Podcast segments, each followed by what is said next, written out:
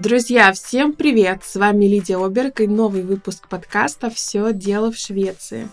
Напоминаю, что в этом подкасте мы говорим обо всем, что связано со Швецией, и, конечно же, обо мне, о моей жизни здесь, и о том, а, как я работаю, преподаю шведский язык. В общем, у нас микс личного и просветительского в этом замечательном подкасте. Ну а сегодня мы поговорим с вами кое о чем, что приурочено к 8 марта. Правда, у нас уже, конечно, 8 марта прошло, и, казалось бы, поздновато, но никогда не бывает поздно для равноправия. Не поздно. Мы поговорим немножко о правах женщины и о равноправии в Швеции. Основные пункты, которые важно знать любому человеку, который сюда переехал, здесь живет, для того, чтобы успешно здесь адаптироваться и влиться в шведское общество, принять эти ценности. А очень важно понимать, что в Швеции есть определенный набор ценностей, которые мы должны принять, даже если мы их на самом деле не принимаем. Что значит принять? Ну, по крайней мере, внешне, да, если мы работаем с людьми, мы должны высказываться на рабочем месте, в компании а, знакомых, например, или где-то мы находимся на каком-то мероприятии, мы всегда должны понимать, какой царит э, климат идеологический в Швеции. Поэтому считать можно все что угодно, но для того, чтобы влиться в это общество, конечно же, нужно а, некоторые моменты а, понимать понимать, э, как здесь все устроено. И э, мы говорим в Швеции о двух понятиях, в первую очередь, да, которые каким-то образом связаны с равенством, с равноправием э, всеобщим. Вот как раз-таки вот эти два понятия, равенство, равноправие, они немножко э, разные, да, потому что одно из них, равенство, емликхет, оно означает, что все равны, например, все равны перед законом, или же получают, да, одинаковые права в обществе. И здесь идет речь не только о мужчинах и женщинах, а о всех людях. То есть, например, людях, которые имеют разный социальный статус, э, людей, э, о людях с разными возможностями, а как физическими, так и умственными. Ну, в общем, в любом случае, да, равенство, вот равенство. А равноправие — это часть этого понятия. По-шведски оно будет «jämställdhet», если равенство это jämlikhet, то равноправие это jämställdhet. Здесь как раз таки фокус именно идет на том, что это должны быть мужчины и женщины. Это для тех, кто изучает шведский, важно эти два понятия различать. Ну, а самое важное, а, то, на чем основывается вся социальная политика Швеции, и не только социальная политика, мы сейчас об этом тоже поговорим, Мужчины и женщины должны в равной степени обладать властью и оказывать влияние на собственную жизнь и общество в целом. У женщин и мужчин должны быть одинаковые права и обязанности. На практике, да, я зачитываю информацию со шведского сайта. На практике достижение большего гендерного равенства подразумевает изменение дискриминирующих законов, противодействие сексуальному насилию, повышение представительства женщин на руководящих постах, а также привлечение внимания к тому, как другие формы давления связаны с категорией пола. Немножко здесь сложновато, наверное, тем, кто не занимается вопросами изучения феминизма, вообще вопросами женского движения. Тут очень много включено понятий, которых есть глубина. Э, мы не будем сегодня погружаться с вами в историю феминизма. Возможно, когда-нибудь мы отдельно об этом поговорим, э, но э, я постараюсь дать какие-то основные пункты. Важно знать, что Швеция в 2014 году провозгласила себя первым феминистическим правительством в мире. А на тот момент это был целый такой, ну не то чтобы скандал, но фурор, да, это произвело фурор на международной арене, потому что помимо того, что Швеция объявила себя первым феминистическим правительством в мире, она также объявила, что будет проводить феминистическую внешнюю политику и таким образом влиять на другие страны, в которых, а, например, а, вопрос женский не настолько хорошо затронут и проработан, как в Швеции. И в чем заключается вот эта внешняя политика феминизма, а, они сказали, что у них есть три R. Три R — это самые важные, да, такие будут направления. Первое R — это rättigheter. Rättigheter — это права. Второе R — э, репрезентацион, ну, то есть представительство, репрезентация. Третье R — это resurser, ресурсы. И по этим трем направлениям Швеция поставила себе цель работать. Сейчас у нас опять произошла смена власти. Вы знаете, мы об этом говорили не так давно в одном из выпусков, да, когда говорили о выборах. Я приложу ссылку на него, если вы не слушали. У нас опять пришел к власти более правый блок, поэтому сейчас, возможно, они отменят э, феминистическое правительство. Не знаю, как это будет, пока не могу высказываться на этот счет, но я могу точно сказать, что они начали снижать степень внимания на вот эти вопросы. Но по поводу этих трех эр важно сказать, что Швеция да, э, привела такую статистику. Я взяла это из брошюры. Министерство иностранных дел выпустило такую брошюру, в которой как раз-таки они вот собрали все свои мысли. А, я могу, кстати, ее приложить тоже. Да, наверное, дам тоже на нее ссылку. И там вот такая статистика вот относительно первого R, red права, а что это имеется в виду? Например, в 104 странах есть ограничения на некоторые профессии для женщин. В 18 странах муж может запретить жене работать. В 59 странах отсутствуют законы, запрещающие сексуальные домогательства на работе. В 123 странах отсутствуют законы, запрещающие сексуальные домогательства на месте учебы. В 37 странах нет защиты от увольнения беременных. Ну, то есть, да, способствуя как-то переговорам, способствуя вообще продвижению женщин и прав женщин, Швеция, ну, теоретически может по попробовать повлиять на такие законы. Я, когда мы это обсуждали вот в одной из групп, в которой я работаю, у нас была такая эм, интеграционная лекция, как раз мы об этом говорили. Она очень хорошо была воспринята. Мне это было приятно, потому что часто в штыки этот вопрос почему-то воспринимается, да, вот слово феминизм, равноправие как-то с негативным каким-то оттенком, как будто бы. Но нет, действительно хорошо было при... воспринято. Это группа э, русскоговорящих людей, и там было одно такое мнение, и вот женщина сказала, что но как вот эта Швеция будет насаждать свои принципы другим странам? В других странах э, свои там дела. Что это Швеция будет внедряться, будет э, вмешиваться? Так не делается. Но на самом деле Швеция никогда не внедряется, не вмешивается напрямую. Мы это с вами знаем. Швеция уже очень-очень давно нейтральная, ну, условно нейтральная страна, скажем так. А, активно она никому ничего не будет насаждать, но являясь частью стола переговоров, и имея четкий фокус и четкую цель стола переговоров в любом вопросе, Швеция, конечно же, будет пытаться влиять, да, там, где у нее есть голос. Швеция будет этот голос, конечно же, стараться сделать услышанным. Поэтому э, то, что они для себя наметили, это как раз-таки о дипломатии. Следующее R, репрезентахун, представительство, говорит о том, насколько женщины могут влиять влиять на происходящее в мире. Например, на, по статистике на 2017 год только 17 женщин были главами государств из 193 стран в списке. В списке, который в этой брошюре есть, конечно, количество стран немножко различается. Между 1992 и 2011 годом э, более 90% людей, принимающих решения на интернациональном уровне, были мужчинами а 96% людей, подписывающих мирные договоры, были мужчинами тоже. Соответственно, вопрос в том, да, что женщин не так много на позициях, где действительно принимаются какие-то судьбоносные решения. Поэтому, конечно же, все страны должны объединиться в этом вопросе и стараться способствовать тому, чтобы женщины получали возможность работать на таких должностях. И здесь речь идет не о квотах, но чтобы, да, допустим, у нас вот типа нет женщин, мы сейчас быстренько возьмем женщин сюда на работу, которые не имеют нужных квалификаций. Дело не в этом. А дело в том, что это структурные ограничения. Структурные это э, на уровне всего общества. То есть то, что женщина, например, не может иметь какую-то высокопоставленную должность, эм, говорит не о том, что она такая вот неспособная, вот у нее нет квалификации. И, естественно, если у мужчины больше квалификаций, ну, почему нужно брать женщину, у которой меньше квалификации? А здесь речь идет о том, что она с самого детства имеет некоторые ограничения, да. Ну, здесь нужно, конечно, очень глубинно смотреть,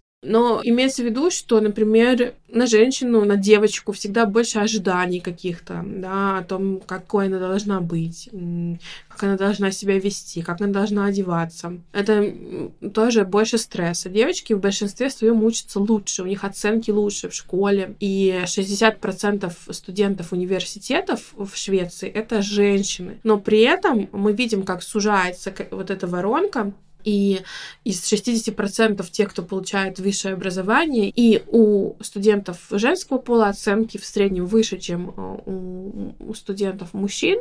И несмотря на все вот это, получается, что уже непосредственно работы с высокой зарплатой имеют больше мужчин. Почему так получается? Ну, в среднем женщины учатся на таких специальностях, где э, ниже зарплата, например, это учителя. Ну, правда, сейчас начинает это выравниваться, учителей зарплата повышается, но мы говорим о том, как это было, и этот механизм, он все еще работает, да, то есть изменения, которые вот э, за последние годы произошли, они не настолько повлияли, что они глубинно изменили всю, все положение женщин. Плюс э, также, например, это медсестры, это какой-то персонал, эм, который обычно традиционно имеет более низкооплачиваемую должность. Плюс э, женщины, конечно же, в силу своих биологических особенностей рожают детей. И, например, вот отучившись, получив работу в э, какой-то компании, где у нее не очень высокая зарплата, в силу того, что сфера такая традиционно более женская. Например, вот женщина родила ребенка, и она выходит в декрет,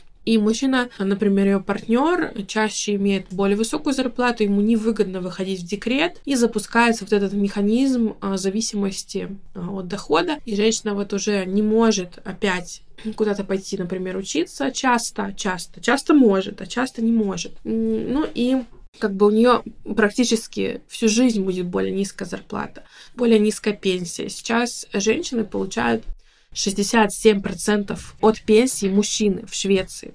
То есть, чтобы мы не говорили о разнице в доходах, возможно, она кажется не такой большой, но если мы возьмем доход за всю жизнь, и сегодняшние пенсионеры, которые в Швеции получают пенсию, конечно же, являются показателем 67% от пенсии мужчины получает женщина. И почему так? Потому что у нее нет способностей, она не, она плохо работала, она не делала того, того же самого, что делает мужчина по собственной воле. Нет, это структурные факторы, которые повлияли на то, что э, у нее сложился э, такой вот паттерн поведения, в среднем, да, женщина меньше работает а, из-за детей, но это же как-то должно компенсироваться. Ну, то есть это же новые граждане, это новые налогоплательщики. И, конечно, должна а, любая страна работать над тем, чтобы выровнялись эти показатели. Ну, мы сегодня с вами говорим о Швеции, конечно. А, и вот мы теперь говорим о третьем R — ресурсы. Интересная статистика, я была очень удивлена тем, что женщины владеют менее чем 20% земельных ресурсов Земли, вообще во, во всей земле, на всей земле, представляете?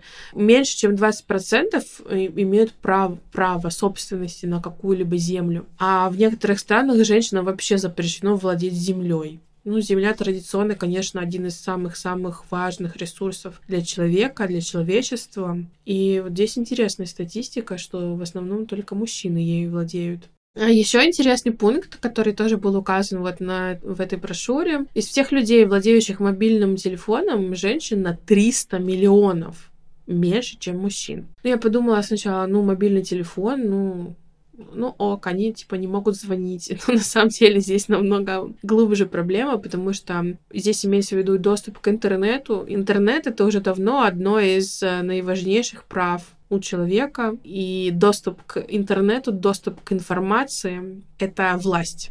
Чем больше ты знаешь, тем больше ты можешь влиять на свою жизнь, анализировать происходящее, понимать, как все происходит. Поэтому не имея такого доступа, не имея информации, не имея возможности к самообразованию, конечно же, человек находится в невыгодной позиции. Но если мы говорим сегодня о мужчинах и женщинах, то по статистике у женщин на 300 миллионов меньше телефонов. Или точнее на 300 миллионов меньше женщин, которые имеют телефон. Плюс интересно, также было указано, что часто с помощью мобильного телефона можно получить какие-то кредиты. и что это тоже некая финансовая свобода, да, э, которые лишаются те, у кого нет мобильного телефона. Но здесь имеется в виду, наверное, все-таки смартфон. Но вот такая вот интересная статистика. И у них еще была четвертая R, реалитет, то есть та реальность, в которой мы живем. Ну, то есть это работа с нормами, с установками, работа с э, тем, как мы вообще видим мужчину и женщину. Важно отметить, что здесь речь не идет о том, что все должны быть одинаковыми. Типа, женщины должны стать мужчинами, как мужчины, с такими мужеподобными. Не знаю, почему так именно выворачивается вот это вот э, все равноправие. Ну, вот как будто бы, знаете, вот разговариваешь с человеком, объясняешь ему, а он такой говорит, ну, женщины и мужчины, они по природе разные, ты что, хочешь, чтобы женщины стали мужеподобными, и чтобы они вот, вот они вот себя так вели, чтобы у них прекратились месячные, они не могли рожать детей, ты этого добиваешься, вот они пойдут работать там на какую-то мужскую специальность, вот, и вот перестанут быть женщинами, в них пропадет мягкость, и потом кто же будет воспитывать наших детей? И ты думаешь, э, блин, меня человек вообще слушал? Здесь речь об этом не идет. О том, что если женщина захочет стать мужеподобной, ну, пусть она станет ей. Окей, почему нужно ей это запретить сделать? Все равно большая часть женщин не станет такими. Если женщина работает на, на мужской профессии, это не значит, что она тем более станет мужеподобной. Даже если посмотреть на Швецию, очень много женщин, которые водят огромные грузовики, мусоровозы, ну, это, казалось бы, мужчины этим обычно занимаются. Нет, женщины тоже этим занимаются, работают на большой технике, на строительной технике. А, потому что есть такая возможность. А, сейчас более равноправное все-таки образование стало, есть возможность доступа к программам профессиональным Иркес Högskola, мы тоже об этом говорили когда-то, да, что это такое, грубо говоря, среднее специальное образование, наверное, повыше уровнем, чем в наших странах. На него тоже многие женщины идут сейчас, есть такая возможность, есть стипендия, пожалуйста, после школы обязательно можно туда поступить, и это нормально. А, поэтому, ну, они и с макияжем ездят, и с длинными ногтями, и с нарощенными волосами. Да, это если кто-то переживает, что они стали мужеподобными. Нет, они ими не стали. Другой вопрос, насколько нужно иметь длинные ногти и длинные волосы для того, чтобы быть женщиной и женственной. Ну, это настолько, мне кажется, вопросы глубинные, которые всегда вызывают бурю эмоций и всегда вызывают э, огромные споры, и как будто бы люди не слышат друг друга. Но, друзья, вы у меня думающая, э, осознанная аудитория. Я уверена, что вы понимаете, о чем я с вами сегодня беседую. Ну, мы с вами сегодня не будем смотреть на все, все даты, э, которые важны. Мы поговорим о самых основных, наверное. Первая, наверное, крупнейшая дата в современности за последние сто лет в борьбе за равноправие — это введение всеобщего избирательного права для мужчин и женщин в Швеции. Это произошло в 21 году, 1921 году. И уже на следующий год, в 1922 году, первые пять женщин были избраны в Риксдаг. Но э, до этого также важно э, знать о том, что не все было так гладко. Например, университетское образование женщине разрешилось получать только в 1873 году. А разрешение на избиение жены в воспитательных целях было убрано из закона в 1864 году. То есть к моменту, когда женщины начали избираться в Риксдаг, не так уж много и прав у них было на самом-то деле. Ну, то есть все началось у нас где-то в середине 19 века, и ко второй половине 19 века женщины стали получать примерно такую же э, возможность, как мужчины, например, на обучение. Что интересно, разрешение на то, чтобы контролировать свою репродуктивность, вводится только в 1938 году когда разрешаются первые контрацептивы. здесь речь идет не об оральных контрацептивах, а именно вообще в принципе можно пользоваться чем-либо для того, чтобы регулировать количество беременности и количество детей. А, в 1938 году, 1938 году, тоже, казалось бы, интересно, что мы уже к этому привыкли, но на тот момент, еще когда женщины избрали в Риксдаг, они все равно не могли выбрать, становиться им матерями или нет. Ну, кроме, конечно же, воздержания, но э, воздержание внутри брака, оно противоречит концепции самого брака. Поэтому тут сложности. А вот относительно брака тоже интересная статистика или интересный факт. женщина раньше не считалась дееспособной, если она вступала в брак. То есть все а, решения принимал мужчина. И поэтому женщины не хотели вступать в брак. Вот отсюда как раз-таки и появилась самбу понятие. Мы тоже сейчас его затронем. То есть в 1858 году не замужняя женщина после 25 лет, то есть до 25 лет она тоже не считалась дееспособной, после 25 лет, в 1858 году, женщина да, признавалась дееспособной после решения суда. То есть ей нужно было в, суд, в суде еще это доказать. Но если она после этого выходила замуж, то опять вопросик да, недееспособны. Недееспособны в юридическом смысле. Интересно это очень. И вот вопрос, а почему появилось понятие самбу. Это одна из причин. А для многих наших граждан, для многих соотечественников и вообще людей из постсоветского пространства это очень непонятно, почему шведы добровольно не женятся и вообще, что это разрушение института семьи, института брака, а вот сожительствуют они там как-то, и это вот все такое европейское, какое-то новое веяние. Но это не новое веяние, это на самом деле было еще в XIX веке, и это было как раз-таки связано, а, ну, во-первых, да, с тем, что женщине невыгодно было вступать в брак, потому что она не могла принимать юридические решения, а, обзаведясь э, штампом в паспорте. И хотелось, конечно, иметь партнера, любви, и жили в грехе, сожительствовали. Сейчас еще посмотрим подробнее о понятии самбу. Помимо самбу, сожитель, есть также еще интересный термин стокгольмский брак, Стокгольмс Эктенскап, или пожениться, выйти замуж по-стокгольмски.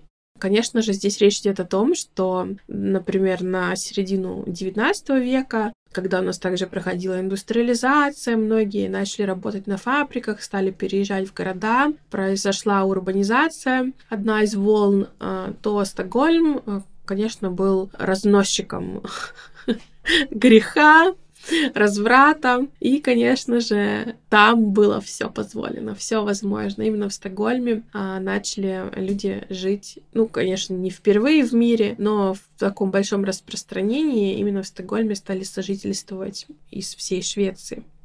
Например, также э, молодожены или пара, которая собиралась вступить в брак, также не имела средств, потому что у них была низкооплачиваемая работа, поэтому тоже не женились. Но часто именно женились в стокгольмском понимании для того, чтобы сохранить права женщин за женщинами, э, вот это юридическое принятие решений. Часто жили вместе, рожали детей и э, женились только через несколько лет, уже когда были уверены в отношениях. Это очень напоминает сегодняшние отношения. Кстати, интересный факт. Эм, до того, как познакомилась со своим мужем, у меня был бойфренд шведский, мы с ним два года встречались, у нас были хорошие отношения, мы неплохо расстались, мы не, не враги, и у меня были очень хорошие отношения с его мамой. И вот его мама с папой не женаты, хотя им на тот момент, когда мы встречались, им было 60 лет и они что-то около 40 лет э, жили вместе. То есть были самбу,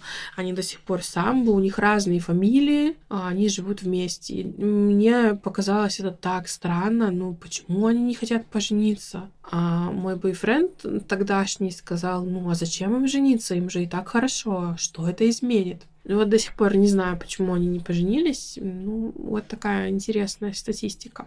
Также из важных дат, которые тоже нужно знать или примерно понимать, когда произошли те или иные события, в Швеции в 1968 году была основана организация Grupp Åtta, группа 8. Ее сейчас уже нет, но именно эта организация стала лицом женского движения второй половины 20 века. Они выпускали журнал «Женский бюллетень», в котором также затрагивали да, вопросы неравенства, именно на момент э, выхода. Э, например, в 1971 году они добились того, что было введено раздельное налогообложение для супругов. То есть, например, мужчина и женщина, живущие вместе, декларировали доход семьи вместе, поэтому обычно все шло в одну семью, и, естественно, у женщины не было возможности как-то накопить, отложить. Эм, сейчас это по-другому совершенно. Мы сдаем декларацию, декларация каждая а у каждого человека отдельная. Например, вот сейчас как раз весной нам пришли декларации, какой там у кого налоговый вычет. Это все будет по-разному, кому какой возврат налогов будет, тоже будет по-разному. Это не будет один семейный счет, на который придут деньги. Вот у меня у мужа разные показатели, у нас была разная зарплата.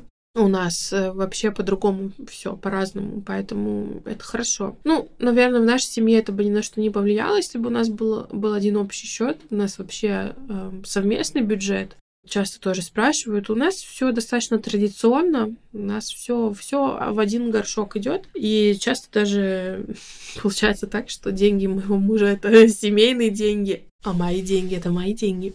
Поэтому тут Тут, тут у нас не очень по-шведски. Хотя, почему? Муж-то швед, и работаю я, и живу по-шведски. Поэтому тоже нельзя говорить о том, что у всех все всегда раздельно, и они такие вот плати, плати за обед. Вот мы пошли кофе пить, давай ты плати и за себя, а я за себя. Даже когда женаты, нет. На самом деле все не совсем так. Все люди разные. Но, тем не менее, вот только в 1971 году было введено раздельное налогообложение для супругов. И Самое важное, наверное, что вот эта группа 8 сделала, это лозунг, политический лозунг, который звучит так. «De privata är politiskt». Частное — это политика. То есть все, что происходит дома, в семье, это не личное дело каждой семьи, а это дело общества. Речь идет, конечно, о том, что, например, если муж бьет жену, то это не их личный вопрос, а это общество, значит, позволило мужу так себя вести. Значит, у него были такие вот э, возможности, что его не наказали, что вообще его не воспитали так, чтобы он не бил жену. А то же самое, если женщина не может выйти на работу, она рожает там 10 детей, например, и, и, и у нее там нет садика, например, вот она не, не обладает никакими благами, например, которыми обладает женщина, которая, например, работает, имеет собственный бюджет, а, тоже это личное дело семьи или это общество так построено, что, например, женщина не может пойти отдать их в садик, пойти учиться, работать, работать. Мы говорим на, а, с вами, да, о второй половине 20 века, это было совершенно неоднозначно. Это сейчас у нас есть много привилегий, но тогда это были очень острые вопросы, да. То же самое садик. В какой степени, в каком количестве он будет? Декрет. А мужчины в декрет начали выходить не так не так давно. Только в 1995 году было введено а, вот это правило об обязательных днях, которые должен взять второй родитель. Ну, то есть, конечно же, второй родитель чаще всего это папа. А с 2015 года вот эти обязательные дни уже в количестве 90 у нас в Швеции. То есть, если папа их не возьмет, то они сгорят.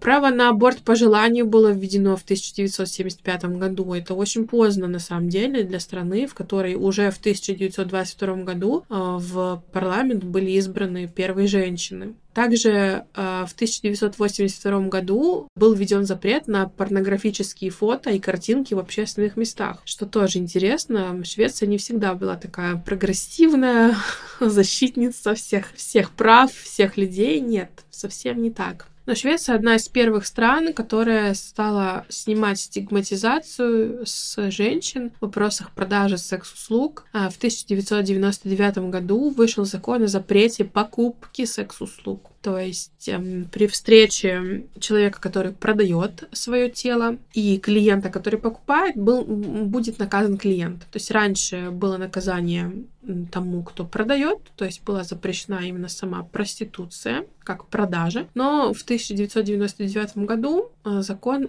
о запрете покупки. То есть это защищает тех женщин, которые являются жертвами трафикинга, например, которые против своей воли занимаются проституцией. Э, например, это молодые девушки, которые по какой-то причине были вовлечены в проституцию. А, и если раньше они могли, например, заплатить штрафы какие-то, а если женщина, которая имеет, допустим, сутенера, платит штраф, ну, вы понимаете, что это вычитается, да, из ее вознаграждения, скажем так, то есть с какими-то процентами. То есть это все достаточно страшно, если она была поймана как-то, да, а, ее также может грозить тюремный срок. И это все влияет на возможности того, чтобы покинуть это ремесло в будущем. Ремесло. Это даже не ремесло на самом деле. Это слово такое ремесло, как будто бы вот что-то в этом хорошее есть. Это на самом деле страшная вещь именно в вопросе того, как вовлекаются молодые девушки и молодые люди в этот процесс. И им очень сложно оттуда выйти. И если, например, это криминализовано, они постоянно попадают на штрафы, постоянно на них заводятся уголовные дела, им грозит тюремный срок. И это порочный круг, который не позволит им покинуть эту вообще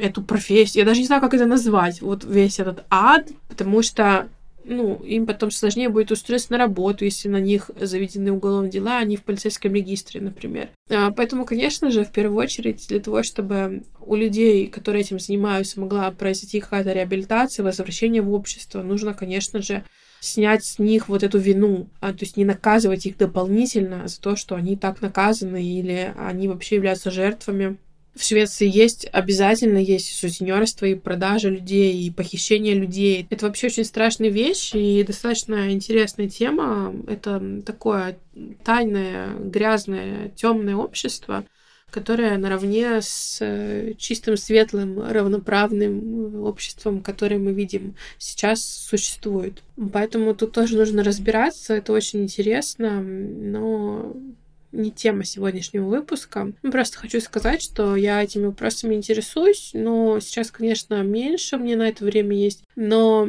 я проходила курсы в университете по трафикингу, там мы тоже затрагивали вопросы эти.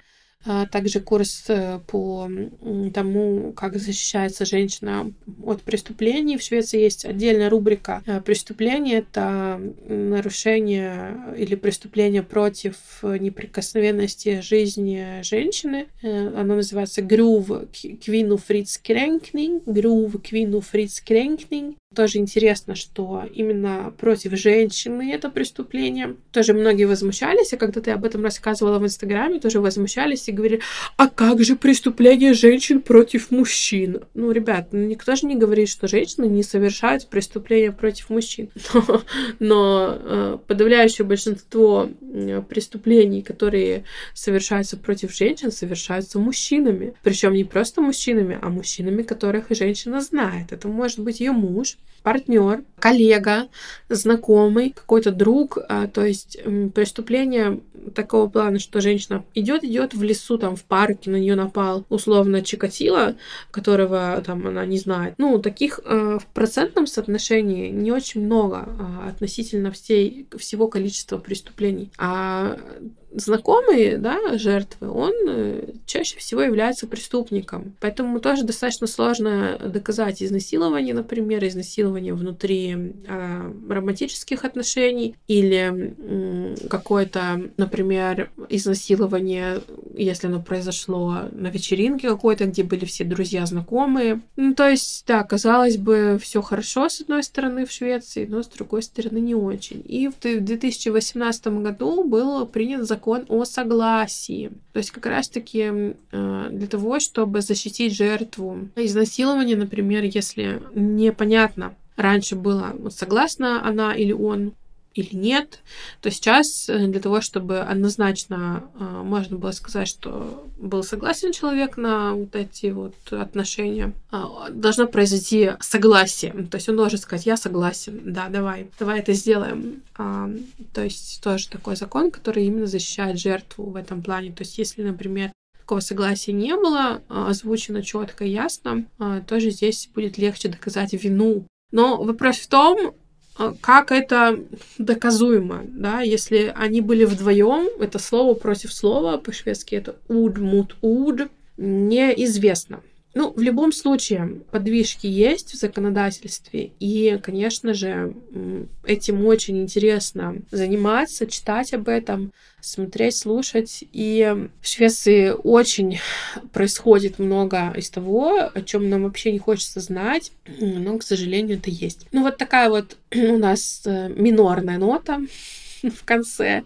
Э, много еще, что я бы хотела вам рассказать. Э, у нас есть специальная инстанция, она называется Jämställdhetsmyndigheten, которая была основана тоже в 2018 году. У них тоже есть сайт, они как раз-таки занимаются вопросами эм, равноправия. Они поставили шесть целей. То есть шесть направлений, по которым Швеция проводит работу. А, это власть и влияние, мы об этом уже поговорили. Это на, и на международной арене, и внутри Швеции. Это экономика, бюджет, то есть чтобы у женщин было столько же денег, сколько мужчин. Образование. А, четвертый пункт – неоплачиваемый труд дома. А, пятый – это здоровье. И шестой – как раз-таки преступление, насилие мужчин против женщин. Вообще хотела с вами поговорить о преступности в Швеции. Вы знаете, что я проходила курс по криминологии. Если вы давно за мной следите, а, весь семестр, целый семестр у меня был посвящен криминологии в университете, и очень много из того, что я там узнала, тоже бы хотела вам рассказать. Но мне нужно подготовиться, мне нужно достать свои конспекты, книги, посмотреть побольше в интернете.